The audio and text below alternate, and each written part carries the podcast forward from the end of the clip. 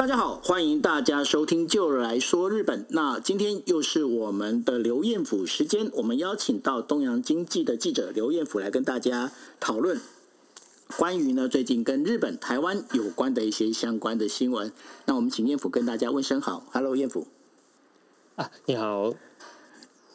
你要跟大家好啊，对，大家好，对对对对对，对，我们现在不是我们两个人在聊天哦，对，好，那我们今天呢要跟大家聊两件事情哦。第一件事情当然了，因为呃最近的话，二十七号呃就是台湾的前总统马英九到中国去访问哦，那但是呢到中国之后啊，他发现一件事情啊。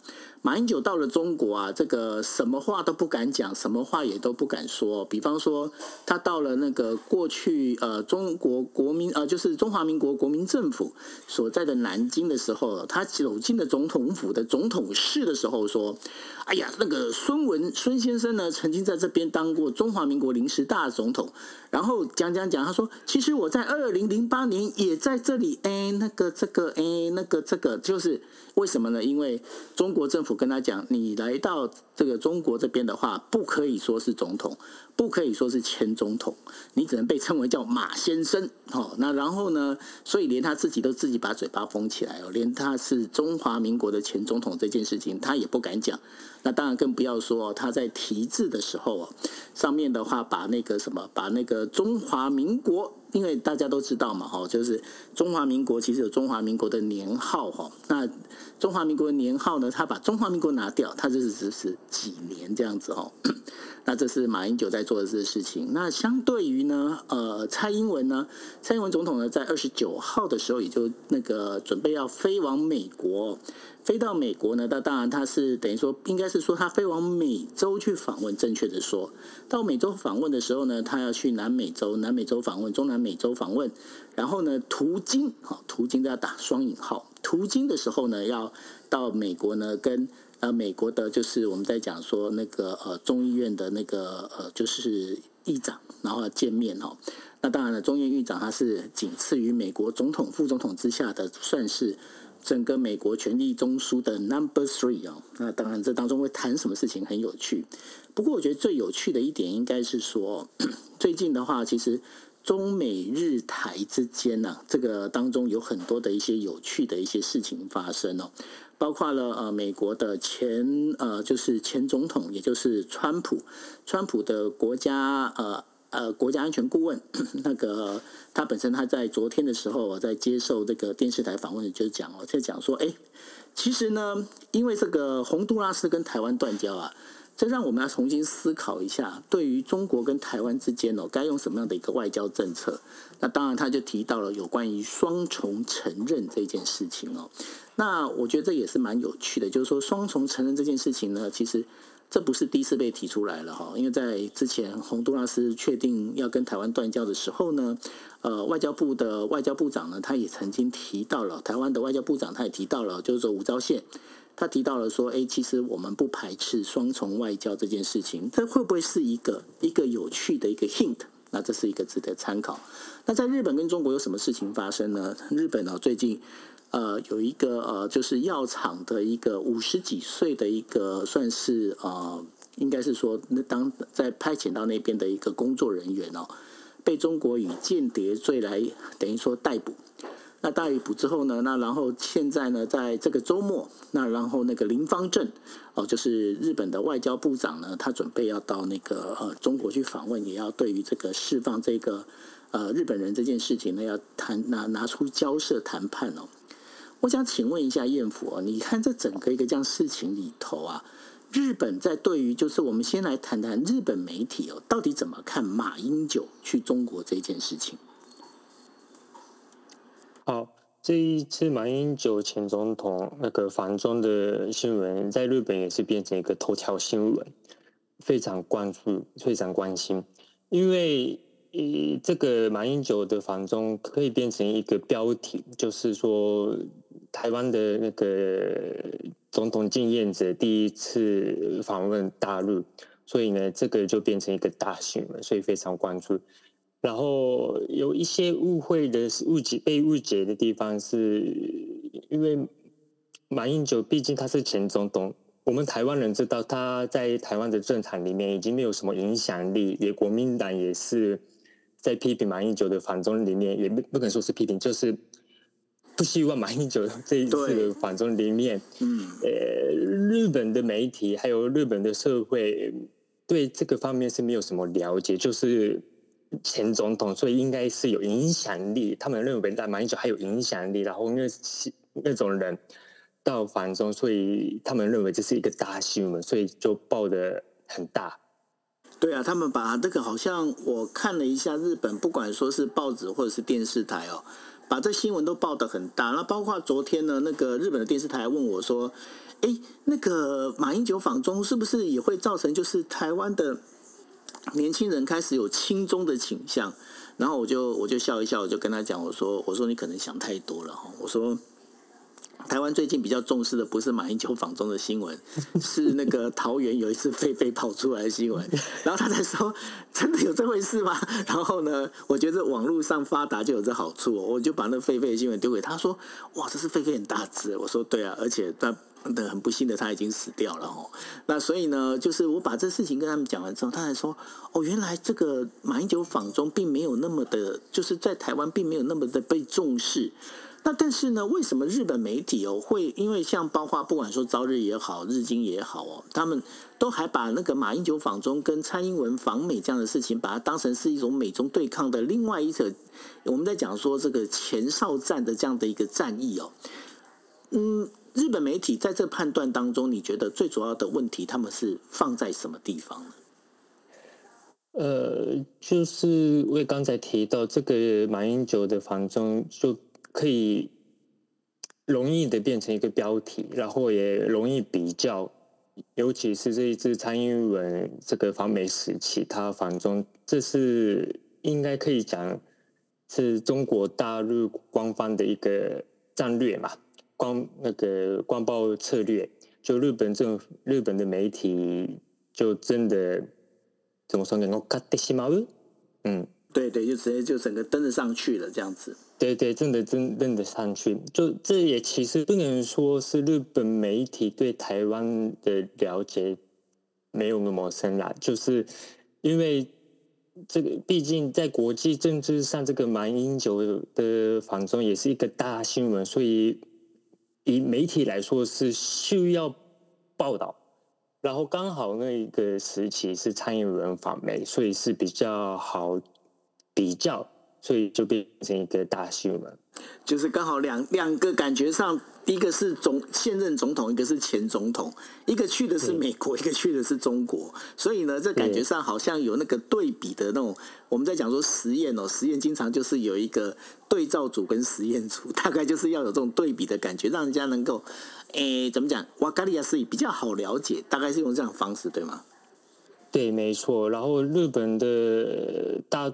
大多数的那个民众来说，也是因为基本上看台湾政治的时候，是用这个对立对比的角度来看台湾的政治，就是民进党跟国民党有这个两个政党，一派是独立派，一派是呃比较呃靠近中国大陆，就以这个角度来看台湾的新闻，所以媒以媒体来说是就应对这个读者的需求啦。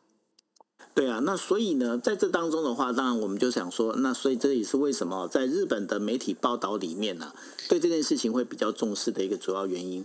不过呢，在呃这个星期，另外一件事情是比较也是跟日本来说比较有关系的，就是说日本呢有一个就是药厂的一个呃算是职员呢，在呃中国被以反间谍罪的这样的一个名的罪名啊逮捕。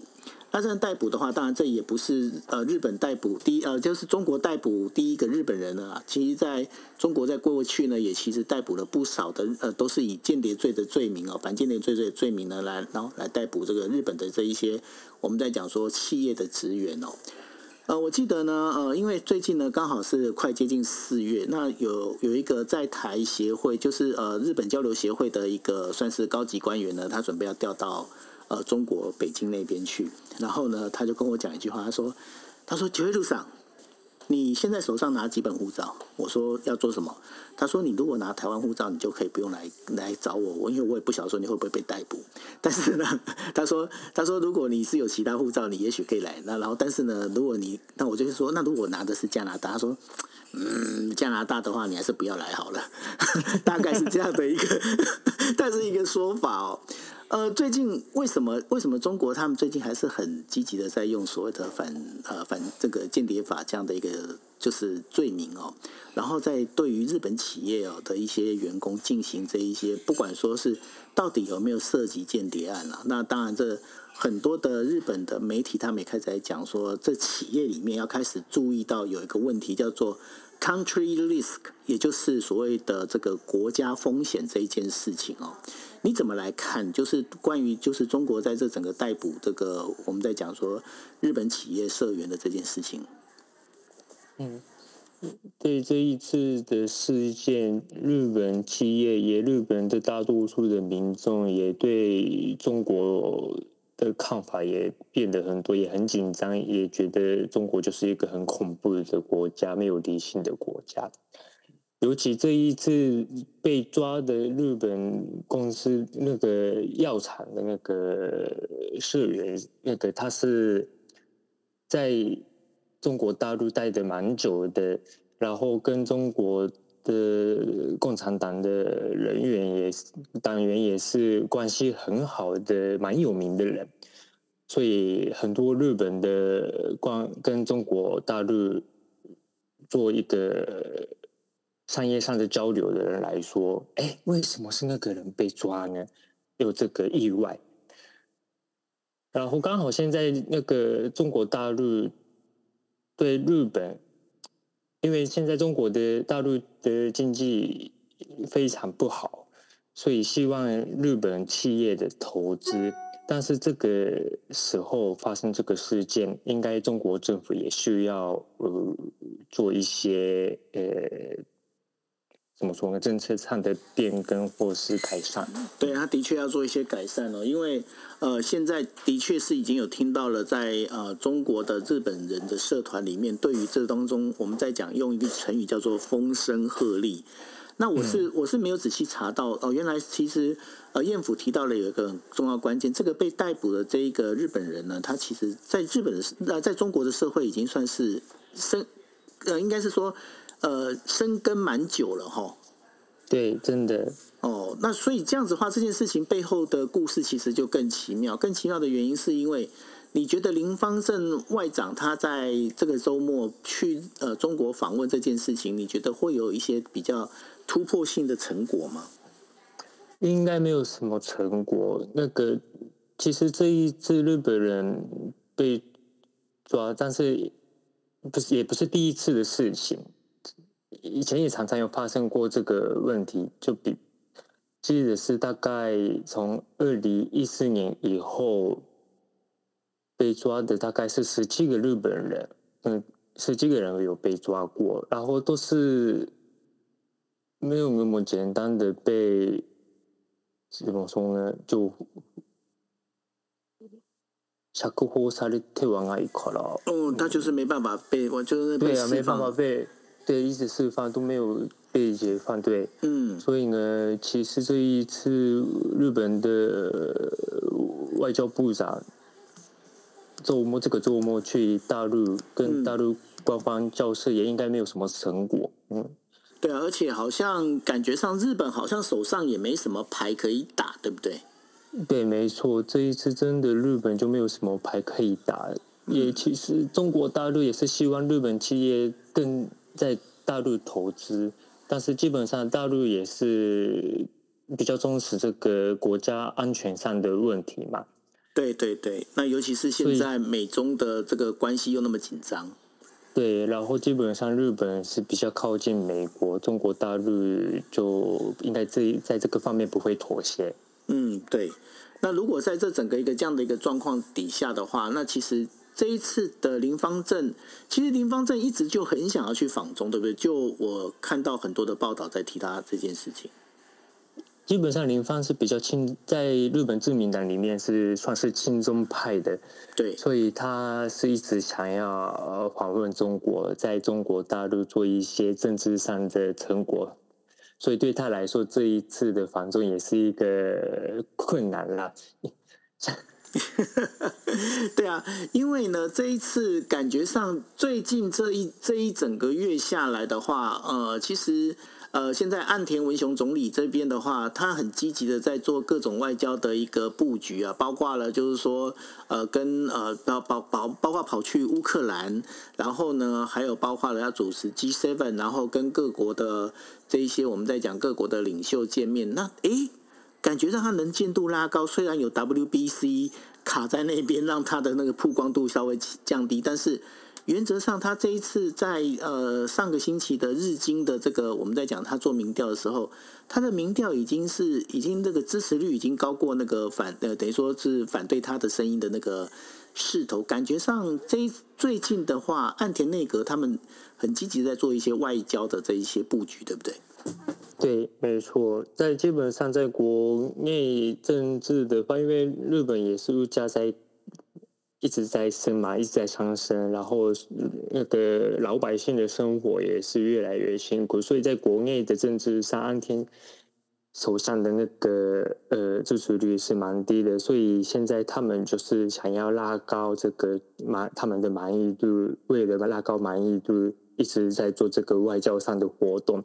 其实这一次的林芳的这个访中也是应该算是在这个策略里面的一个一个一环，然后的一个反对对。那所以呢，至于林方正他这一次的访中啊，后面成果会怎么样？其实我们还可以持续的关注哦。不过谈到这个部分的话，刚刚我们要进入第二个话题哦。第二个话题是比较有趣，怎么样有趣呢？我想可能大家都不太呃，如果说现在听我们节目的台湾的朋友们，他可能就会比较知道，在台湾呢、不管说是县市长也好，总统也好哦，这些所谓我们在讲说有行政权的这样的一个公务公职人员呐、啊，他本身的他是有任期哦，大概就是两，就是不管他是选他几年一选了，但反正他就是只得连选，呃，就是连选那个连任一次啊，也就是说。他呢，大概就是只能就是连选连任，就是大概就是能够担任两期这样子。哎，可是，在日本不一样哎，日本的这一些当首长，他们好像可以持续做下去。我这样的理解对不对啊？那个彦福啊，对，没错，对。那为什么会这样子呢？因为这个在我们就是在民主制度里面，我们经常会讲，就是说，如果如果一个首长他拼命的。他比别人讲拼命啊！他如果他持续的一直一直在做这样的一个单位的首长的话，那不是会造成所谓的这个我们在讲资源被部分人士所垄断吗？嗯，是的。那为什么会发生这样的事情呢？这当中到底日本人是怎么想这件事情的？其实日本人许多日本人没有想过这个问题，也也觉得。他很多人也不知道这是需要的一个限制吗？就这样子，但是在这个法律的理论上来说，是因为是原因是在日本国的宪法，日本宪法，日本宪法，日本宪法怎么写啊？日本宪法里面是有一个保障，说那个他们的宪法里面有基本人权的尊重，那个基本人权的这个项目里面有一个呃保障的自由。有保障那个全职业的自由，呃，就是说，日本宪法里面对于选择职业这件事情上面，其实是有自由保障的，对吗？对，自由保障。嗯、所以呢，那个限制连任的话，就违宪了。对，违宪会跟这个 相关的这个条文会冲突。哎，对哦，因为宪法是一个国家的基本大法，所以宪法的这个规定其实是高过呃整个国家其他的法律之上嘛，对不对？是的，对。那所以呢，就是说，今天你如果限制了某人选市呃选这个县市长，甚至那个这个选那个我们在讲说选这个总理的话，那你就是限制了他的职业自由，对不对？是的，哎，那这样子感觉上还不错哦。那燕府，你要不要赶快去找一个看是什么县市有没有？你去当个县市长，然后呢，我们就集中支持你。那以后的话，这不是跟那个什么，跟那个日本战国时代很像嘛？就是各个藩有没有这个会津藩呐、啊，然后什么长州藩呐、啊，然后那个萨摩藩呐，这样子，这个那不是会变成这样的一个状况吗？嗯，没错，对，唯一唯一不一样的地方就是有选举啦。哦、对了，就是说你那个那个藩的藩主如果要推翻的话。把他换下来啊！你选举你不要投他啊。可是，对对，可是这个这个当然啦，理论理论这样讲的确是没错哦。但是你也知道嘛，这种选举哦，选举真的没有那么简单，对不对？嗯，真的没有简单。对啊，在日本的地方首长常常都是什么五任、六任、七任嘛。对对对，因因为日本一个首长一次的一次的任期好像是几年？四四年吗？还是一年？一年？四年？四年嘛？对不对？四年，对，四年。所以你像啊，刚刚那个彦福讲七任，四七二十八，二十八年呢，二十八年都当一个市的市长，对，哎，那很厉害哎。他这个，这根本就是他的、他的、他的企业了哈。这个、那个、这个，呃，这个应该怎么讲？这个地区啊，就是他这有点像小型公司了呢。对，真的。对啊，那然后，哎，你公司你看怎么样哦？那大家变成是好像就是大家如果一群人，然后这一群人大家利益都得到了被安被安排被安安插之后呢，其实他想要当选的可能性就变得更高，对不对？嗯，是的。哦，所以才能连任那么多 那么多次嘛，对不对？对，那么多次，对。这个这个真的很有趣，因为我觉得说这个选举选举制度，因为我们现在在讲的哦，因为就是也不会讲说就是这样选举制度到底是好或是不好。可是我们仔细想一想，我们从很多角度来想，你看哦，就是刚刚彦福也提到了，你如果你想要连任七任以上，那当然你一定要把这个所有的这个地区，不管说你之间这个市也好，这个县也好。的大部分，我们我们只能讲说大部分，因为不可能每个人就获得百分之百的同意票嘛，对不对？嗯，对。那所以他他要拿到大部分的选票，那他怎么拿到大部分选票？他就要能够获得大部分的人支持。当然，如果要获得大部分人的支持，那是他就必须他的政策里面要符合大部分人的的需求。那这样子推推算起来的话，其实。我们在讲说，最近呃，经常在讲有很多需要，我们需要多样性啊，有需要这一些比较多的思考，这会不会是也是日本他们在思考逻辑上面比较走向单一化的一个原因呢？嗯，也可以这样讲。还有一个问题是，基本上地方选举的那个投票率是没那么高。在台湾的话，投票率是大概是百分之六十七十以上，但是日本的话只有百分之二十三十而已。所以呢，其实你刚才说可以要一直连任的话，需要那个多数的那个过半，大部分的过半的那个支持。但是其实，在地方选举上是不需要那么多的支持。他只要他只要获得愿意出来投票的这一群人的支持就可以了。对。然后在那个愿意出来投票那一个那里面的那个过半数就好，所以其实那个投票的里面的这百分之二十的获到这个百分之二十的支持就可以当选。哇，那这样听起来，这个其实还是就得牙牙扣细讲来。对，的确是。但是其实还有一个问题是，日本的地方。的这个行政权跟台湾的那个地方行政比起来，嗯、那个权力是没那么大哦。怎么说？就是台湾的那个，比如说那个六都市的那个直辖市的那个权利呀、啊，还有那个县市的那个权利，嗯、对那个地方的生活、地方制度的那个影响是蛮大的。对，但是日本的话，基本上地方虽然地方也可以。规定一些法律、一些制度，但是那个影响力在平常的生活里面也怎么说呢？没有那么大的影响哦。所以很多日，所以很多日本人对地方选举没有什么关心啊。所以说，日本人其实他们就不太愿意出来投票，对不对？对，本来就不不太愿意出来投票。然后对自己的生活也没有什么关心的话，根本就不会去投那个地方选举。他们不投地方选举，其实这也会影响到投所谓的我们在讲国会议员选举，因为他们国会议员选举其实投票率也没有那么高。对，大概日本国会议员的投票率就是百分之五十。所以也没有办法拉很高。那而且呢，日本他们没有办法去选自己要的首相，为什么呢？因为日本首相选举是应该他的一个制度是说，你从国会议员里面，然后呢，而且这国会议员呢，现在虽然没有明文规定，但是呢，我们在上一次有跟大家聊到，他们呢大部分还是会从众议院里面选出了，就是多数多数党的众议院的议员里面选出了一个当中他们的党主党首。那用这党首来当这个呃，我们在讲说当这个总理嘛，对不对？对对，所以说，在日本人民他们其实没办法选他们自己的总理，他们只能去靠他们所选出来的国会议员，也就是众议院议员呢，来投票。那投票之后呢，才能够选出他们自己的一个总理。所以说，今天不管说呃，你今天是岸田文雄当总理也好，或者是你是安倍晋三当总理也好，其实，在某个角度来看的话，这样算起来，他也不算是。日本国民自己要去把他选出来的人嘛，对吗？是没错，因为日本是跟台湾不一样，台湾是基本上是总统那个总统制的那个国家，但是日本是议会制的国家，内阁制的国家，所以基本上人民是不是直接选自己的首长，是选国会议员，然后选多。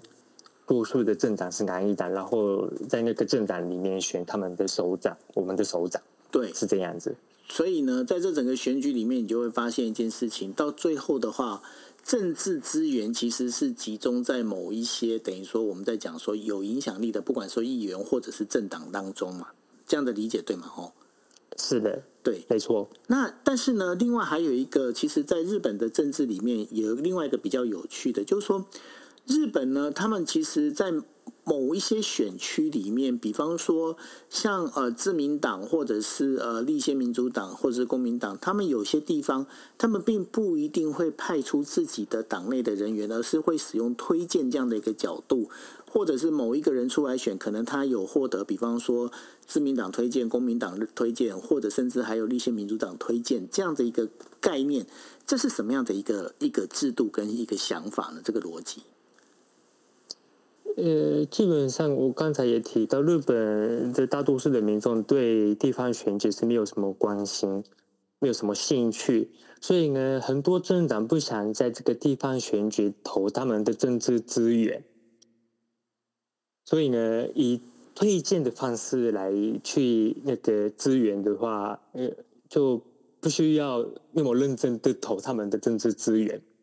就是这也是一种省能源的一种方法，对对 对，是，基本上是为了省能源，所以是用推荐这个方式。还有一个是，这这是那个对选举的那个关心比较低的那个地方是这样子。还有一个另外一个理由是，比如说东京啊这些比较大都市的话，因为那种大都市的话，基本上。多数的民众是无党派的人比较多，对，也然后日本人的个性来说，他们不希望那个哼一个政治势力，希望是比较中立、比较公平的人啊。所以呢，在这大都市的话，有比如说现在的那个东京都的那个首长，呃、他也是小池百合子，对，小池百合子，他虽然自己有做一个新的政党。对，的，但是呢，呃，对，但是他其实每次出来选那个选举的时候，他是以无党籍的身份来出来选举的，出来选的。这也是日本政治一个还蛮有趣的一个点哦。剩下最后一分钟，我想要问一下那个就是彦辅，你怎么看卡西议员他这个整个被除名这件事情？其实现在是，现在在日本也已经没有，已经没有人在讨论了哈，没有人在讨论了，对，大家都已经对这个问题是没有什么关心的，嗯，对啊，而且好像他现在应该他的护照应该在三月二十七号就被取消掉了，是的，是。的。对，那被取消掉之后，那他现在变成是没有没有护照，那除非他去用假护照了，要不然他就没办法待在杜拜了，对不对？嗯，好像感觉上他们就是要用这个方式把那个卡西议员赶回那个日本。对，希望，嗯。因为基本上国会议员是不能逮捕，但是现在已经他不是国会议员了，所以可以逮捕了。所以日本警察就开始真正的去做他们的工作了。这个还蛮有趣的。所以说呢，嗯、接下来呢，我们在讲说，这有很多的这一些呃有趣的这一些点哦。因为日本的政治呢，有很多还是蛮蛮有趣味的。OK，好哦，嗯、那这就是我们今天为大家。那个你说。就是那个最后一个，我那个修正一下我的刚刚的发言。是那个刚刚我提到的那个东京都的那个现在的首长，他对不起，我他不是无党籍，他一直都是有那个政党的背景来去参选。他本来是以自民党参选，然后当选之后做了一个新的政党，然后一直都是以他的那个做的新的政党来去参选这个选举。但是现在的那个首长以前前的那个。首长是以无党籍的身份一直来出来的，对不起，我们修正一下。哦，我知道这个，简单的讲就是呢，呃，因为呃，这个当中其实是还蛮蛮多那个，因为这要懂那个东京都的这个，等于说东京都知事的选举会比较清楚哦。为什么呢？因为这大概可以从那个谁，从石原慎太郎开始讲起。石原慎太郎他那时候他，我觉得他出来参选，他本身曾经是自民党，可是他后来又离开了，对不对？对。他离开之后呢，他在东京都知事选举的时候，他其实是以无党籍身份上来的。是的，没错嘛，哈。那后来的包括了，就是那个呃，他的继任，也就是接到了这个东京奥运的这个我们在讲的，就是第二次东京奥运的这个呃权力的这个叫做朱赖朱赖之事的话，他本身的话，其实就是那时候就是无党籍。那接下来才是小池百合子。那小池百合子，他原本他本身其实他应我没记错，他应该是自民党的人嘛？的原本的时候，他本来是自民党的人。然后其实这个真的很难说，因因为我我正式的那个说明一下的话，是他出来选举的时候，是真的他是以无党籍的身份来去出来的。第一次的时候，对，哎，其实不是第一次，一一直一直以来都是从第一次、第二次啊，真的吗？是。对 无党籍的，但是呢，他其实有那个每个党的那个党籍，他一直留着那个党籍。对对对，对，他所以这这是有点奇怪的地方啦。虽然他是有党籍，但是在出来的时候是以无党籍的身份来去出来，所以他是有那种，哎，他的党籍好像就是他就一直维持的那个，我我查一下他的。好像一直都维持了他的那个他自己所组合的那个党籍嘛，对不对？叫做都民ファースト嘛， 都明 fast 对，就是都明第一，那这也是都明第一。这个大家可能说，哎，那没有在那个什么日本的那个呃，就是这个好像看过。最主要原因是因为都都明 fast，日本他们其实有分，他们有分所谓的全国性政党跟地方政党。都明 fast，他们应该是属于比较那个属于地方的政党，对不对？是的，对。那然后呢，其实如果大家去唱维基，可以发现一件事情哦。那个小石百合子，他所属政党，他是可以从日本新党变成新进党，变成自由党，变成保守党，变成保守 club，那然后再接来变是自由民主党，就自民党哦。那然后自民党之后呢，他又转，他又变成是，他现在是自民党兼透明 fasto，那然后后来呢，又变成是有希望党跟那个透明 fasto，那一直到现在变成透明 fasto，所以他的，他这其实他政党转的很多呢。